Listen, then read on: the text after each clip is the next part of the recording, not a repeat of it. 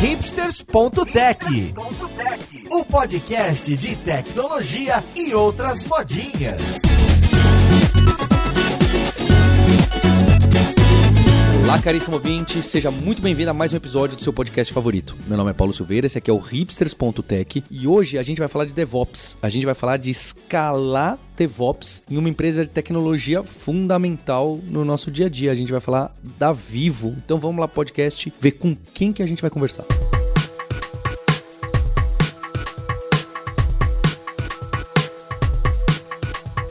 Para essa conversa de hoje, eu tô aqui com o Renan Mosche, que é gerente de DevOps na Vivo. Tudo bem com você, Renan? Tudo certo, Paulo. Prazer, viu? Obrigado, Renan, pelo seu tempo, pela oportunidade e também junto com a gente do time da Vivo tá o Fernando Campos, que é diretor de operações de infraestrutura. Oi, Fernando. Prazer, Paulo. É, obrigado por receber a gente. Prazer falar contigo. Fernando, ficou até com medo desse seu cargo numa viu? empresa tão grande, viu? Olha só, operações de infraestrutura numa telecom desse tamanho. Já falo, caramba, imagina o que que não tem. E junto com o Fernando e com o Renan, tô aqui com a Tânia Azevedo, que é diretora de arquitetura na Vivo. Oi, Tânia. Oi, Paulo, tudo bem? Obrigada pela oportunidade de falar de DevOps aqui com vocês. Eu que agradeço o seu tempo, Tânia. Eu queria, pra gente começar esse episódio, eu queria dar o cenário, não é? As pessoas que nos ouvem, você, ouvinte, tá sempre com aquele dilema em relação a DevOps, em relação à cultura, em relação a deploy, que é, poxa, será que eu tô fazendo bem? Será que hoje uh, eu sou automatizado o suficiente? Será que hoje eu tenho a velocidade que eu queria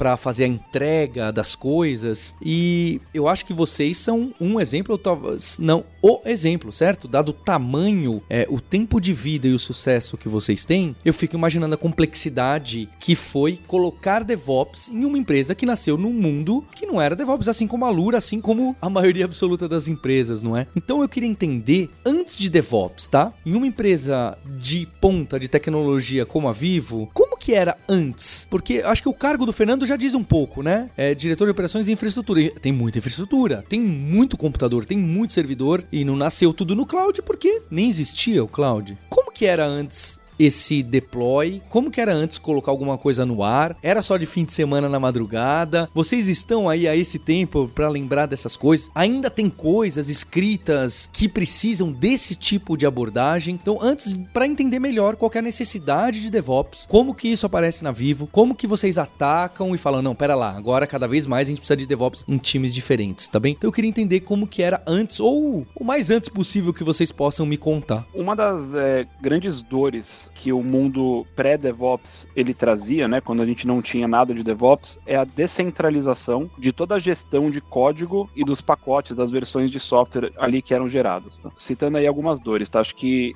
em primeiro ponto, o código, né? Onde que ficava o código? O código ficava totalmente descentralizado. Então, nós temos aqui equipes de projetos, às vezes são internas, às vezes são de alguma consultoria, é, e esse código às vezes ficava com a consultoria A, com a consultoria B, e não existia uma, uma, uma ferramenta centralizada que eu posso falar assim, ó, o código inteiro da Vivo, se eu precisar, eu, eu tenho onde encontrar, eu sei que versão que está é, em cada ambiente, o que está em produção. Essa era uma primeira dor. Uma segunda dor, ok, eu tenho esse código, mas como que esse código chega no ambiente de produção? Os pacotes, os binários ali que são gerados para colocar no ambiente, muitas vezes, na maioria das vezes, eram gerados na máquina dos desenvolvedores, sem nenhum tipo de governança também, de ferramentas padrão para gerar esses binários. Então, era na máquina do desenvolvedor que está conectada, às vezes, num, num Wi-Fi, que a gente não sabe que Wi-Fi que é, que a gente não sabe o quão seguro que é. Isso pode trazer vulnerabilidades, que é, é o pacote que de fato chegava em produção e poderia ter problema. Uma vez que eu gerei esse binário, né, eu levava ele para o ambiente de uma forma manual, e aí isso traz um problema também de não ter absoluta certeza de exatamente qual pacote eu coloquei no ambiente, além de alguma eventual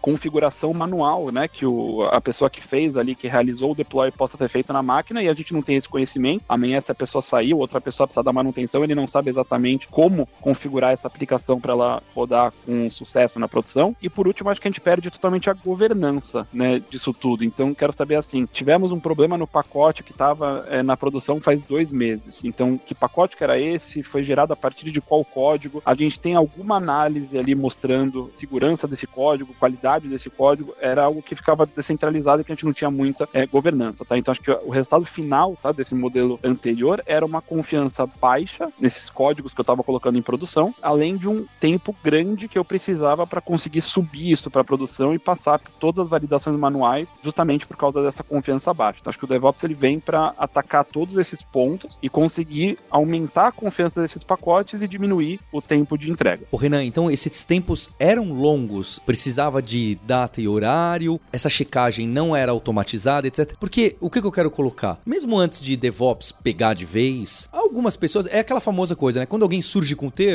as empresas falam: peraí, eu já tava fazendo algo parecido com isso. Ah, agora entendi, tem mais coisas que dá para fazer, né? Ou já tinha alguém, porque você me descreveu um, um cenário, Renan, que eu não acho tão ruim assim, viu? Vou ser bem sincero, tá? Me parece que já tinha muita coisa legal que já, bem, talvez alguém como vocês não teria como ser diferente, né? Não dava para ser aquele oba-oba. Porque colocando o cenário real para vocês, a gente vê em empresa média antes de DevOps, é aquele oba-oba de que alguém tem um botão e vão fazer no sábado à noite. Será que se não der no domingo a gente volta? Você falou assim, ah, a confiança era baixa. A confiança de quem não usava DevOps e fazia esse modo mais cowboy era zero, tá? Não era baixa, uhum. era zero. Então vocês já tinham uma governança já que eu posso dizer relativamente boa, alguma coisa assim? Eu sempre fala que são estágios de maturidade, né, Paulo? Não só da disciplina DevOps, quanto das aplicações que ali vão serem Perfeito. executadas, né? Então, eu diria que hoje nós estamos em uma jornada. Lá atrás foi identificada essa dor, então realmente talvez fosse um nível zero de maturidade, né, em que eu tinha problemas de versionamento de código, na forma com que os, os desenvolvedores também faziam a gestão do código, que era descentralizada, o modelo de fazer essa jornada de publicação, né, em uma esteira automatizada integrada com ciclos de teste. Então, hoje eu posso dizer que a gente tem momentos diferentes para sistemas diferentes, né? Por isso que eu falo da jornada. Tem sistemas nossos que já estão no nível bom de maturidade, que são alguns que nasceram realmente já numa disciplina mais moderna de engenharia de software, e outros sistemas em que a gente ainda tem os problemas tradicionais que a gente vem falando, né, de menor confiabilidade na operação, mas que estão no nosso pipe de seguir a disciplina DevOps que a gente definiu, né? Por isso que eu gosto de separar sempre os dois mundos, né? Criar a cultura e a disciplina, a infraestrutura de DevOps na Vivo, que nasceu, né, para que a gente resolver esses problemas e o momento que a gente está do nosso parque tecnológico, né, que a gente hoje conta aqui pelo menos entre 600, 800 aplicações, contando entre módulos e sistemas e que estão em uma jornada. Então a gente tem alguns sistemas que já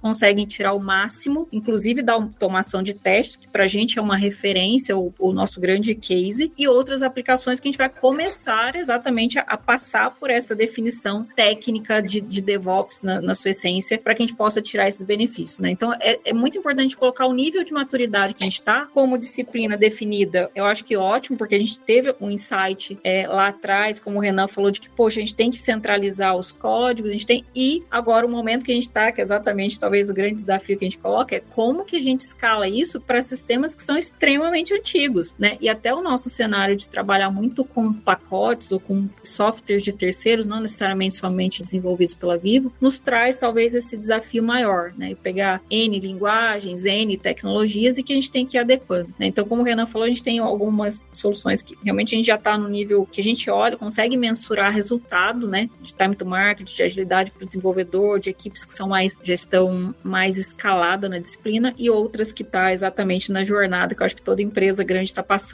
de alcançar o máximo do seu parque tecnológico, o máximo de agilidade que o DevOps pode trazer. Acho que é um excelente recado, né, Tânia? Porque acho que um erro que a gente comete quando a gente quer adotar uma cultura nova, a gente quer adotar um arcabouço novo, um framework novo para desenvolvimento de Agile, etc. Engraçado que isso é tão documentado, a gente continua fazendo, né? Ah, DevOps é legal, vamos colocar aqui na Viva inteira, da noite pro dia. A partir de amanhã, eu quero todo mundo no cloud, no CI/CD, com testes automáticos. Nunca vai acontecer. Isso nunca vai acontecer.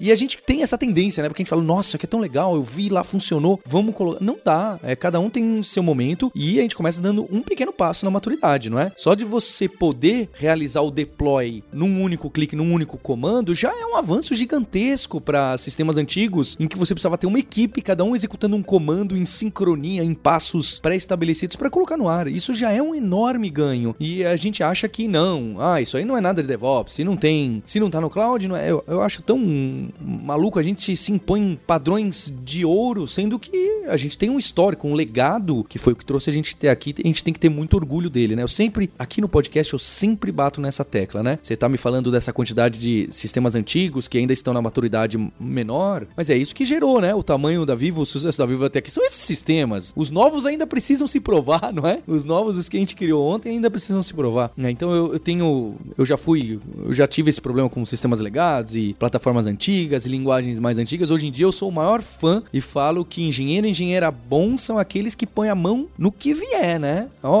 Pode ter sua preferência, óbvio, mas o que põe a mão no que vem. E aí eu queria, então, eu já tô dando o gancho aqui pro Fernando. Fernando, como que fica em relação à infraestrutura? Porque em algum momento vocês eram zero de cloud, certo? Porque não existia cloud. E aí, quando que é o momento que isso começa a entrar? Como que isso está relacionado a DevOps? Quais projetos foram facilmente para lá? Quais que, olha, isso aqui a gente nem tem planejamento, porque isso aqui tá ligado na antena, sei lá eu, né? É, isso aqui precisa de latência zero, eu, eu não sei. Ou porque simplesmente não compensa, né? Vocês têm máquinas, né? Vocês têm servidores que vocês são responsáveis pelo parafuso, não é? É um caso complicadíssimo, dificílimo. Como que fica isso com DevOps? O que que pode, o que que não pode? Qual que é o estágio atual? Onde que vocês miram? Bom, a gente como operação, a gente tem como né, missão número um ter o nosso ambiente disponível. Então, a gente tem ambiente físico, então a gente tem data centers físicos, só para ter uma, uma, ordem de grandeza, a gente passa dos 20 mil servidores físicos, né? Então a gente não tem pouca coisa na cloud, na, no ambiente on-premise. Agora,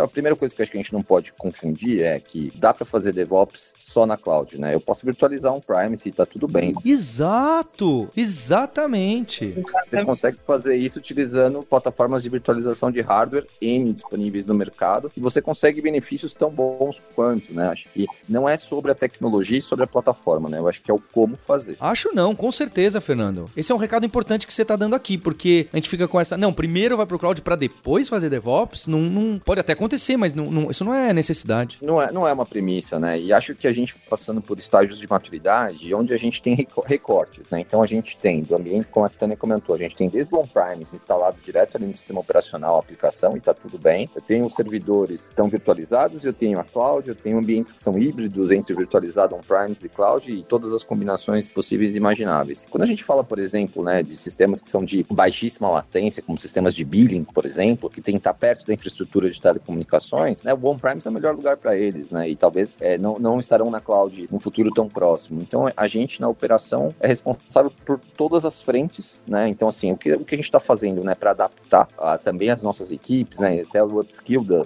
das equipes é o que é on-premise a gente faz on-premise, o que é o que é DevOps a gente faz na esteira DevOps e, e tá tudo bem. A gente como operação, né, opera o que os times, né, de arquitetura e, e projetos definirem como a melhor estratégia. Agora, a, a pergunta é, né, como eu faço esse recorte? como que eu sei o que é a melhor estratégia, né? Aí você começa a olhar para os benefícios do negócio no final do dia. Aí deixa de ser sobre tecnologia e fala quem é meu core business, quem é a ferramenta que vai primeiro. Em alguns momentos a gente muda um pouco isso e começa a pensar, ah, vamos migrar essa ferramenta para essa nova esteira porque é mais fácil. Tudo bem, porque a tecnologia ela é mais aderente, vai ter pouco esforço. Também é uma, é uma alternativa válida. Mas via de regra a gente centraliza essa decisão no negócio, né? O que, que a gente vai acabar como benefício para o cliente lá na ponta. É a resposta que eu tava esperando, tá, Fernando? Eu acho muito legal. Como eu falei antes da, da gravação, a gente sempre tem. É, aqui no Hipsters aparece muito caso com startup também. E a startup tem essa grande vantagem de começar com, né? Tá tudo zerado, né? Então você faz as escolhas que sejam mais, mais fáceis para você fazer DevOps. Acho que sim, Paulo. E, e também vale, acho que vale, né, para nossa audiência também lembrar do contexto, né? Cada um tem um contexto e tá tudo bem, né? Todas as realidades, acho que elas têm a sua característica. Então, se seu business é 24 por 7, você vai fazer de um jeito. Se você, seu business não é 24 por 7, você faz de outro jeito. Exatamente. Se você já nasceu na cloud, é, já superou algumas etapas e tá tudo bem também, né? Então,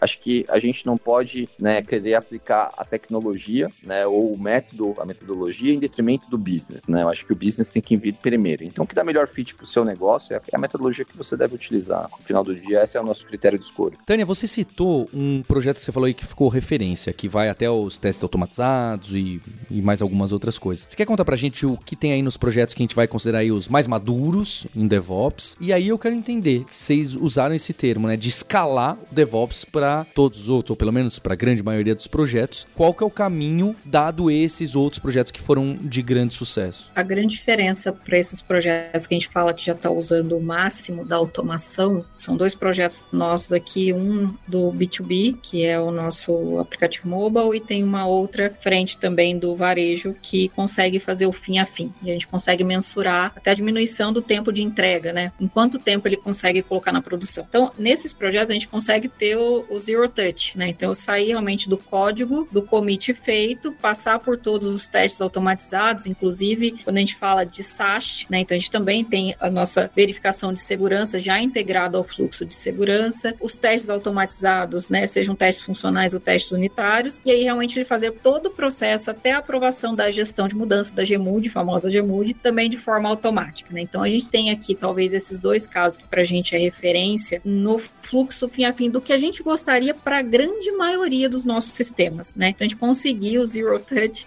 a diminuição do tempo de implantação sem uma intervenção manual, seja de um teste ou de um operador de infraestrutura para ter que fazer essa deploy. Esse eu acho que é o máximo, talvez não é o máximo da maturidade ainda, que eu sei que a gente consegue ir mais longe ainda, mas para a gente hoje é o, alto, mais alto nível de maturidade. Já outros sistemas, eles têm somente a automação do deploy, né? Então eu tenho a gestão do código e eu faço a gestão, né, o CI/CD básico, né? Eu não faço aqui a implantação sem automática, né? Já integrando gestão de mudança, processo de testes e tudo mais. Por isso que eu falo da maturidade, né? Tem a maturidade da própria esteira, né? De quais são as disciplinas que a gente consegue ir plugando na esteira, que a gente consegue ir conectando, né? Então a gente começa a falar de teste automatizado, segurança, uma implantação somente com uma aprovação sem uma intervenção no final para ter que realmente tirar o código e colocar na infraestrutura, né? Que é o nosso processo de deploy. Mas a nossa jornada está indo na linha de vamos automatizar o máximo que a gente pode e adicionando níveis de maturidade conforme os sistemas suportem. E o grande ganho que a gente tem aqui hoje, se a gente for falar no D0, a gente fala bastante aí com o Fernando, que é da operação, é a meta do Fernando é manter o sistema estável, né? A disponibilidade. E a gente entende que se a gente automatizar ao máximo a implantação, a gente reduz a nossa falha operacional. Esse é um ponto um, né? Que é uma dor hoje que a gente já vivia ou vive ainda em alguns sistemas. Então a gente tira o máximo. Conforme a gente conseguir resolver o problema da disponibilidade, a gente consegue ir colocando outras disciplinas. Então a gente quer adicionar uma verificação de, de SAST, depois possivelmente de DAST, de, de segurança, né? Então eu quero adicionar depois um teste automatizado. Então a partir do ponto que a gente tiver a esteira básica de CICD, a gente entende que consegue ir colocando outras disciplinas. E a nossa jornada está em pegar exatamente esses sistemas que hoje não estão, que ainda estão no processo manual, e adicionar na nossa esteira DevOps básica. Conforme a gente conseguir entrar no básico, a gente vai colocando novas e novas disciplinas que tendem a aumentar o nosso nível de maturidade. Então a gente tem jornada na nossa plataforma DevOps para adicionar novas disciplinas, a gente tem a nossa jornada de colocar o sistema no nível de maturidade 1, 2 e depois a gente aumentando esse nível de maturidade. E acho que os outros pontos que a gente vê como o que, que a gente maior foca, além da, da diminuição do acho que da intervenção manual e do risco operacional que a gente tem de fazer um deploy manual, a gente entende conforme a gente vai adicionando é, novas disciplinas, a gente vai ter uma maior agilidade na entrega de soluções, uma diminuição no erro de versões, uma simplificação no trabalho da infraestrutura. A gente elimina os trabalhos manuais, como a gente falou. A gente começa a adicionar outras disciplinas, exemplo SRE, né, desde a modelagem do software, na engenharia de software. Eu defendo muito a jornada, seja na tecnologia, no uso da tecnologia e depois nas práticas e nas disciplinas que a gente vai adotar em cada um dos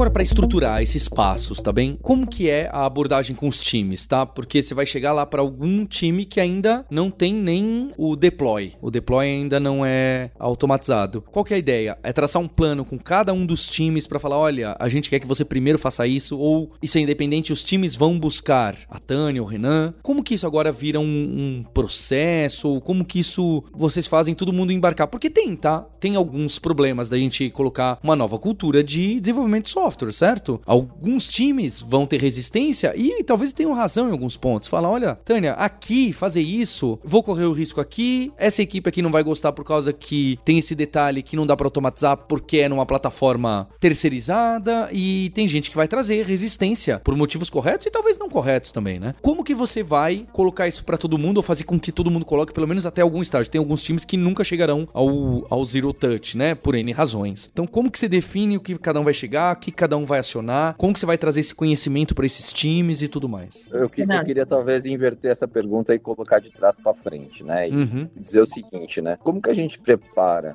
a operação para que quando o time faça um request de qualquer nível de maturidade, a operação esteja pronta para acomodar? Acho que esse é o primeiro passo, porque quando a gente fala, a gente estimula as equipes e fala o seguinte: equipe, vamos, por exemplo, para uma cultura de DevOps. A operação está pronta para provisionar o ambiente para isso? Então, essa, essa é a primeira pergunta, né? Então, o que, que a gente fez aqui na prática, né? O que, que é, qual que é a nossa, nossa empreitada, o que a gente está fazendo todo santo dia aqui? A gente vem trabalhando na operação para criar um, um, processo de provisionamento, seja do mundo on-premise, no hardware, direto no sistema operacional, seja no ambiente virtualizado, seja no ambiente em cloud, né? Com uma landscape bem montada para a gente poder provisionar rapidamente o ambiente, para que qualquer um desses sabores, digamos assim, estejam disponíveis quando escolhido, né? Então, esse é o primeiro passo, porque quando a gente começa pela esteira, a gente tem um desafio, né? E, e tá tudo bem quem começa pela esteira se você tem uma operação menor. Agora, no caso de uma operação muito grande, quando você começa pela esteira, o que acontece é que engargala na operação, porque a operação não consegue disponibilizar e acompanhar o ritmo das esteiras, né? Então, a gente inverteu essa forma, a gente começou pela operação em conjunto com o time de arquitetura, para que a gente pudesse ter todo o nosso cardápio de opções montado. E a partir daí, a Tânia entra, né? E aí cria, traz as equipes para esses cardápios, certo, Tânia? É isso aí. Acho que uh, o Fernando colocou um ponto muito importante, né? A gente sempre tem que olhar o Ops e o Dev, né?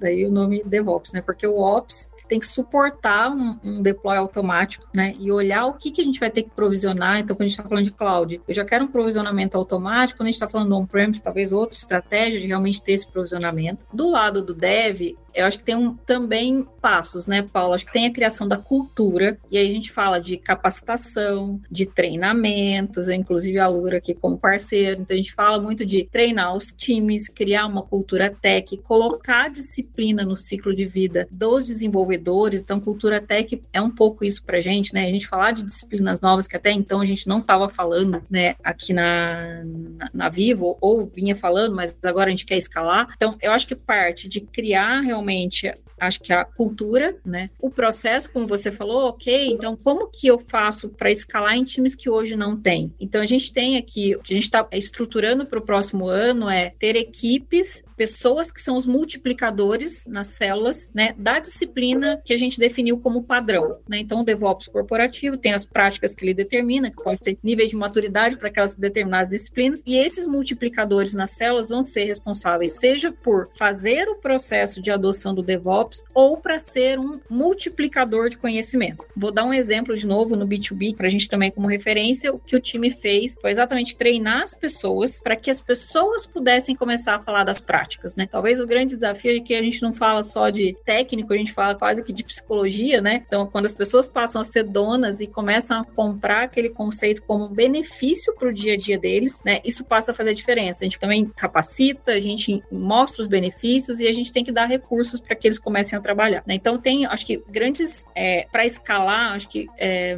pontos que a gente quer adotar é exatamente dos multiplicadores, alavancar treinamentos, né? Outro ponto é criar comunidades de de DevOps, né? Então é importante para as pessoas que estão olhando o mercado, que até então não estão adotando, qual é o benefício que o mercado conseguiu adquirir com essas práticas. Então, acho que tem um pouco de tudo: de técnica, de gestão, para a gente conseguir saber em qual sistema a gente vai ter benefício. Para aquele sistema que só faz um deploy por ano, faz sentido a gente ter esforço para levar agora? Talvez não. Então, a gente olha também essas, esses indicadores dos sistemas. Outro, criar multiplicadores e capacitação, né? De novo, isso tudo é para reforçar que DevOps não é só uma prática, é também cultura né? A gente tem que olhar em todas as dimensões. Para vocês chegarem nesse nível de maturidade maior em cada um dos dos projetos, existe então um grupo de tecnologias, ferramentas que vocês decidiram, optaram? É, eu imagino que, né, na Vivo você nunca conseguirá obrigar todo mundo a usar o mesmo, porque a Tana já citou lá o número, né, assustador lá, 600 a 800. Fiquei com esse número na cabeça. A gente não consegue deixar homogêneo, né? Algo assim seria... Você só, só tem prejuízo, né? Quais são as referências hoje desses projetos mais maduros em relação às ferramentas? Seja de integração contínua, seja de ah não, olha, a maioria aqui vão ser nos servidores virtualizados que eu ofereço assim assado e, e a gente usa isso, e as ferramentas de monitoramento são costumam ser essas. O que, que acabou sendo a opção que aparece com frequência aí na Vivo? A stack, a stack mesmo de, não sei se vou chamar stack de DevOps, se eu posso usar esse termo assim, mas vocês entenderam. Stack padrão, tá? Que hoje a gente usa na Vivo, aí citando algumas ferramentas que a gente usa. É, a gente usa o GitLab como o nosso versionador de código, a gente utiliza o SonarType Nexus como o nosso versionador de artefatos, tá? De binários. É, o Jenkins como ferramenta de integração contínua e de delivery, tá? E de deploy, com alguma exceção no Spinnaker quando a gente está usando Kubernetes. É, e a gente usa o SonarCube e o Fortify para fazer a parte de análise de código estática e análise de segurança, tá? De SAST. É, existem algumas outras ferramentas é, periféricas aí, cofres de senha e, e algumas outras que são importantes para que isso funcione bem. Então tem integrações também com o Com, com nossa ferramenta de ITSM aqui. Então tem algumas outras integrações, é, mas esse é o, é o, é o stand principal. Tá? É, sobre o que você comentou de, de ter uma ferramenta homogênea, uma única ferramenta que atenda todo mundo, realmente é, é um assunto complexo, tá? Eu acho que assim, é uma balança onde a gente tem dois lados. Por um lado, o DevOps, a cultura DevOps prega muito pela autonomia das equipes, né? Então, por eu não ter silos, eu não ter diversas equipes tendo que julgar se um código tá legal, não tá legal, eu, a ideia é que eu tenha assim uma equipe multidisciplinar e que ela tenha autonomia para decidir, inclusive, a ferramenta que vai usar para conseguir fazer o, o, é, essa entrega contínua. Por um outro lado, numa empresa do tamanho da nossa, existem determinados controles que eu preciso de rastreabilidade, de origem das demandas, evidência dos testes. É um caminho complexo para a gente. Por um lado, querer dar essa autonomia para os desenvolvedores, por outro lado, eu precisar segurar um pouco para conseguir é, ter todos esses controles que a gente precisa para conseguir seguir em frente. Essa é a stack atual que nós temos, mas a gente está constantemente é, analisando outras stacks, seja para substituir as atuais em algum nível, seja para em projetos específicos que às vezes eu tenho uma squad que ela já é mais multidisciplinar, ela já tem um nível de maturidade mais alto, eu poder sim dar mais autonomia para eles usarem alguma outra ferramenta e manter esse nível de qualidade. Tá? Essa é stack atual,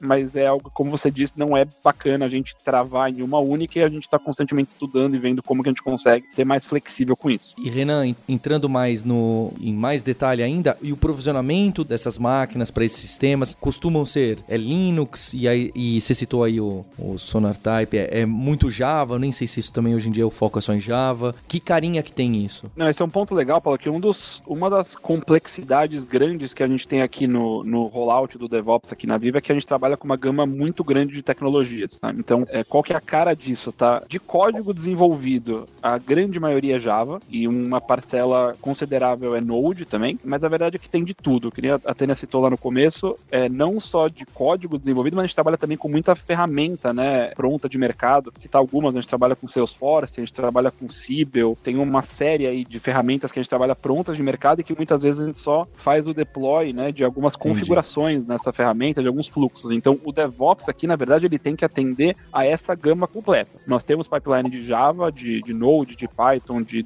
.NET, de praticamente qualquer tecnologia, mesmo Node, falando, a gente tem de muitos frameworks aí de back-end, de front-end, e além disso, gente, nós temos desafios aqui de criar pipelines que não tem praticamente literatura no mercado. Então, de ferramentas dessas, Siebel, por exemplo, é, é uma tecnologia um pouco mais antiga, você não encontra literatura de como fazer DevOps com Siebel, é, mas é um desafio aqui que a gente sim tem que conseguir. O desafio dessa ferramenta, até complementando a última resposta, qual que é a ferramenta que a gente usa e como que a gente escolhe ela e como que a gente determina. Tem esse desafio, porque essa ferramenta que a gente escolher, ela precisa ter a capacidade de construir e entregar binário em todas essas tecnologias muito legadas até muito modernas. E aí está um dos pontos centrais de, ó, eu preciso conseguir fazer isso acontecer com todos os controles, etc. Então, é, é um dos grandes é, pontos de complexidade. Acho que vale como uma sugestão, né, uma, uma dica aí para nossa audiência, né. Por um lado, acho que ter um leque de, de tecnologias, né, é o que dá liberdade, né, na construção da cultura. Por outro lado, quando a gente tem um stack de desenvolvimento, por exemplo, né, com uma pluralidade muito grande, isso acaba sendo uma dificuldade para implementar a cultura DevOps. Né? Então, a gente, por exemplo, uma operação, a gente imagina que a gente tem todos os bancos de dados no SQL aí, né, todos uma força de expressão, mas né, tem o Cassandra, tem o Cosmos e tem o Mongo, né, e aí tem os relacionais, Oracle, SQL Server e assim vai, né? Você pode passar, a gente pode passar aqui a tarde falando de tecnologias diferentes. Então, quanto maior a pluralidade de tecnologias, mais, mais desafiador é você conseguir colocar isso numa esteira única. Então, o que acaba levando a uma stack de DevOps também mais plural para poder adequar a toda essa pluralidade de tecnologias e, por consequência, acaba levando uma complexidade para a operação. Né? Então, quem tiver aí na, no momento de fazer as escolhas é, da stack de desenvolvimento, não se esqueça depois da, da sua stack de DevOps, porque as coisas vão se conversar na linha do tempo. Dá para entender bem, né? Vocês têm o CRM e o ERP, que são gigantes, que vocês têm configurações, plugins que precisa deployar e conversar, e aí o deploy disso é algo completamente não catalogado, não clássico, né? É algo que apenas empresas muito grandes que usam esse CRM, esse ERP nesse nível super avançado precisam. Então é algo muito específico que vocês aprenderam e estão criando o próprio pipeline que realmente não encaixa como deployar uma aplicação Node.js. É completamente diferente poder clicar e deployar algo assim do que uma app que foi 100% criada aí dentro, né? Isso. E até um, um, um complementando um ponto, Paulo, acho que assim, uma outra dificuldade, por exemplo, ah, então, além dessas tecnologias, a gente tem, por exemplo, também aqui DevOps tem toda a stack de integração, certo? Então, é, OSB, SOA e, e, por aí vai. E a pergunta é assim, que tipos de teste eu preciso fazer para testar, né, um, um, serviço que eu estou deployando ali no, no, no, de integração e que tipo de teste que eu preciso fazer para conseguir testar a qualidade de uma aplicação, por exemplo, web ou mobile ou back-end. E são testes muito diferentes, né? O tipo do teste, o, o, o nível que eu preciso colocar, se vai ter segurança, não vai ter segurança, quality gates. Esse ponto que você colocou de uma stack única, ele se torna muito complexo, né? Porque não é nem só uma questão de, ok, eu tenho um único processo de DevOps, mas ele tem que ser adaptado para 50 tecnologias. O ponto é que cada tecnologia, por causa dessa peculiaridade, ela vai exigir um teste diferente, ela vai exigir uma rastreabilidade diferente, ela vai exigir um ambiente diferente para ser testado. Então, conseguir ter um, um stack que se adeque a todas elas, com os processos de todas elas, é muito mais complexo. Esse é um dos desafios grandes de uma empresa desse tamanho e com a quantidade de legado que a gente tem de conseguir fazer o DevOps ele, ele subir de maturidade em todo o parque. Acho que esse é um cenário, né? Um número grande de tipos de tecnologia, um número grande de sistemas e um parque de infraestrutura grande também, né? Então a gente tem aqui ó, três dimensões que são importantes que nos traz um desafio, uma complexidade muito maior de não só padronizar a esteira, a forma, né, de buildar aquele sistema, quanto de deployar na, na infraestrutura. Não é impossível, eu falo que eu sou uma otimista sempre, a gente vai chegar lá vai ter nível de maturidade alto e na grande maioria, mas com certeza traz aqui para a gente um desafio maior, talvez, do que em outras indústrias que tem um, uma, é muito mais padronizado em termos de parque tecnológico, de sistemas, de número de sistemas e, e de data centers e infraestrutura como um todo. Pessoal, e para chegar nesse nível de maturidade na maior quantidade de times possíveis, como que é também a. Uh o ânimo dos times. Eu imagino, visão clássica, tá? Que tem alguns times que estão falando, por favor, façam isso aqui agora. Mas que por algum motivo, seja da plataforma, seja da infraestrutura ou tipo de sistema, não é tão trivial de dar esses passos. Mas também deve ter aqueles outros times que falam: olha, aqui eu prefiro como tá. É esse o cenário? E como que vocês trabalham isso para ganhar tanto a confiança de quem tá querendo muito rápido? Você fala, calma, é que antes a gente precisa resolver isso aqui. E pro outro falando, não, olha só, eu sei que vai doer essa mudança, porque a gente já tá acostumado a fazer há seis anos assim, qualquer mudança, mesmo pro bem, né? Você vai ter uma dor ali, vai ter. Como que é o momento hoje também? Acho que você trabalha aqui na Vivo, Paulo. Perguntas boas, né? Não, acho que tem de tudo, né? De novo, assim, acho que cultura é um pouco disso, né? Você vai ter equipes que realmente já estão acostumadas, não é que é o melhor, mas que já está acostumada naquele modo que faz, e talvez saia um pouco da zona de conforto fazer de uma forma diferente. Tem equipes que baixam na nossa porta, pelo amor de Deus, a gente precisa automatizar, né? Quem está entrando agora em cloud fala, não posso entrar sem DevOps, né? Então você tem um pouco de tudo. Por isso que eu falo que o, o fator cultura e pessoas, às vezes ela, ela é mais importante ser levada em consideração do que o fator tecnológico, porque adotar uma stack tecnológica é fácil. Colocar isso numa dimensão em que eu tenho complexidades técnicas, um parque tecnológico complexo, como a gente colocou, e com fator cultural que também tem que ser trabalhado, nos traz mais um complemento de desafio. Mas tem de tudo, Paulo. Acho que assim, hoje a gente está no momento que as equipes, né, não só o mercado, talvez, olha, eu, eu venho trabalhando, acho que com DevOps, com até, até antes de se chamar DevOps já existia isso. Hoje em dia eu acho que é muito mais sólido no mercado e com as equipes também. Então, quando a gente fala de DevOps, já não parece ser uma coisa de outro mundo, né? Muito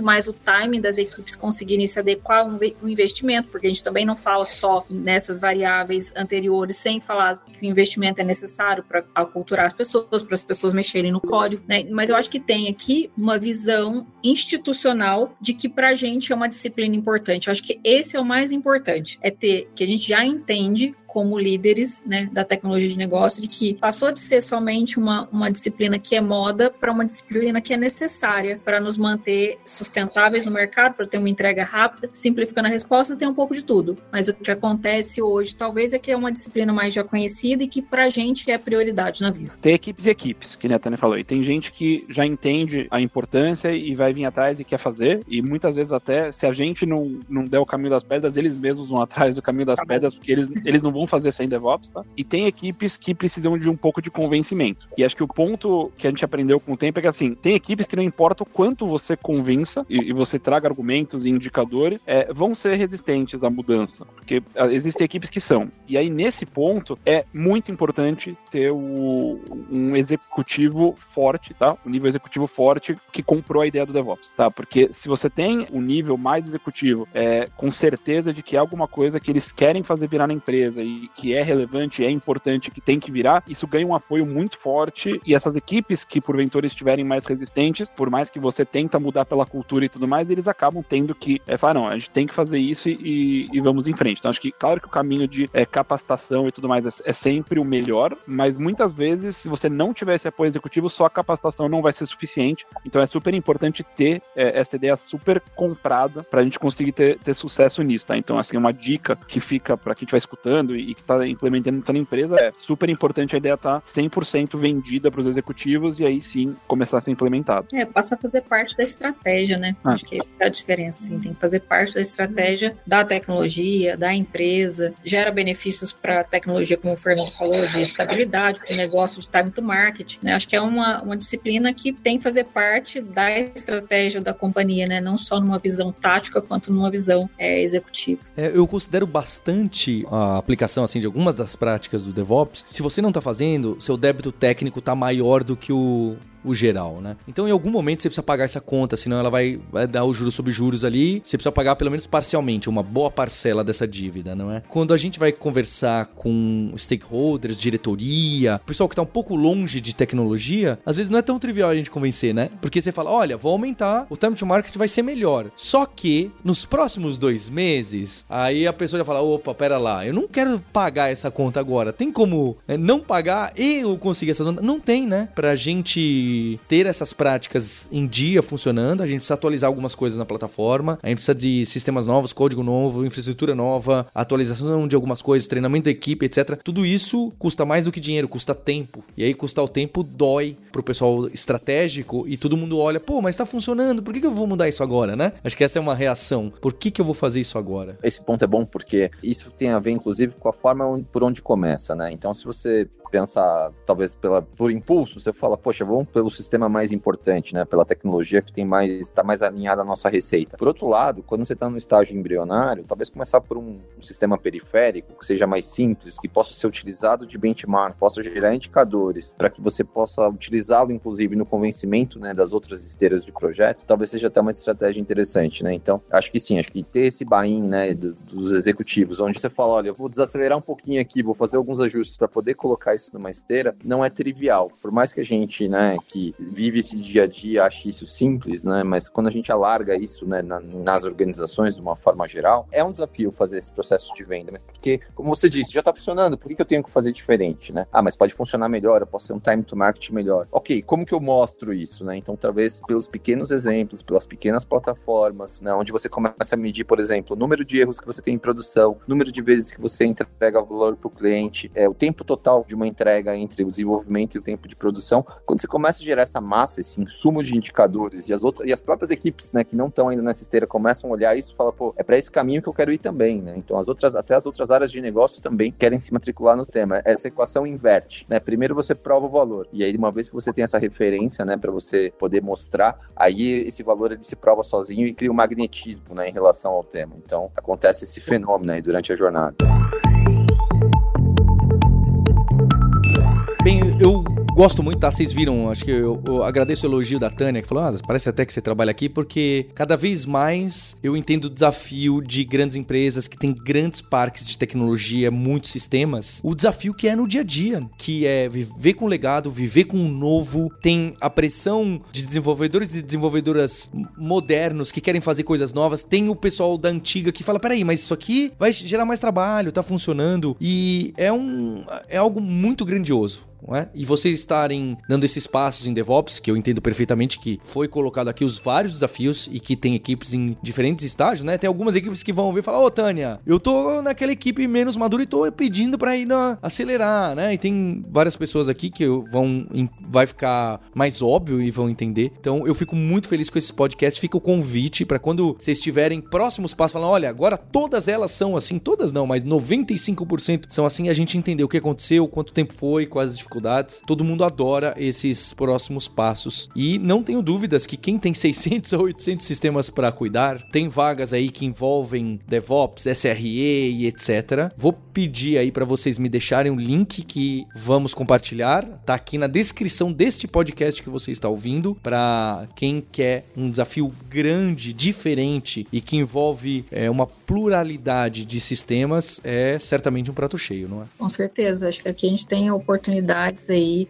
vaga, não só de vagas, como você colocou, e aí fica, com certeza já tá, já, já tá lançado o desafio que quando a gente estiver num, num outro nível, a gente quer vir aqui contar de novo, né, do próximo passo que a gente vai dar aqui. Já tá aceito o convite. Com relação a vagas, com certeza a gente tem vagas aqui, acho que o Fernando fala um pouco da visão dele, ou o Renan aqui da arquitetura no que tange DevOps, com certeza a gente tem oportunidades aqui para quem quer desenvolver a carreira, para quem quer um desafio grande, uma empresa que tem um monte de desafios legais para colocar em prática o DevOps. Então fica aqui também o um convite para quem quer se lançar no novo desafio, temos oportunidades aqui. É isso, acho que é um, é um ambiente favorável para quem quer ser um agente transformador, né? Acho que quem quer realmente é ajudar a Vivo nesse processo de transição, né? nessa jornada que a Tânia trouxe para nós, acho que é um prato cheio, é um é ambiente plural com muitas tecnologias tecnologias, propício para o desenvolvimento e propício também para aportar o que sabe e contribuir com o nosso time. E são todos bem-vindos. Com certeza. Queria agradecer muito a Vivo, queria agradecer o Luiz Bassi da Lura pela ponte com vocês, é,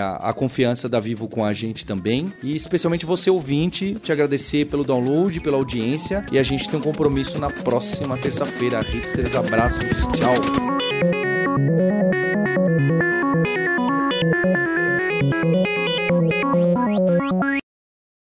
Para você que está acompanhando o Hipsters e conhecer um pouco da Lura, né? Eu trabalho na Lura, sou um dos cofundadores da Lura e ainda está em dúvida, será que vale a pena, será que não vale? Eu faço o convite para você conhecer o alura.com.br barra depoimentos. Pois é, lá é uma página que a gente tem pegado depoimentos em vídeo, no LinkedIn, no Twitter, muita coisa completamente espontânea que sai na internet e colocada ali para você ver onde que uma pessoa foi ajudada no front-end, onde uma pessoa começou a programar, onde outra pessoa conseguiu uma oportunidade melhor de emprego por causa de conceitos eh, fundamentais de ciência da computação adquiridos pela Lura, pela comunidade. Vai lá para se inspirar e ver o trabalho sério que a gente faz aqui na Lura, tá bem? alura.com.br barra depoimentos. Tenho certeza que você vai se admirar. Você ouviu o hipsters.tech. Produção e oferecimento alura.com.br. Mergulhe em tecnologia. Edição Radiofobia Podcast e Multimídia.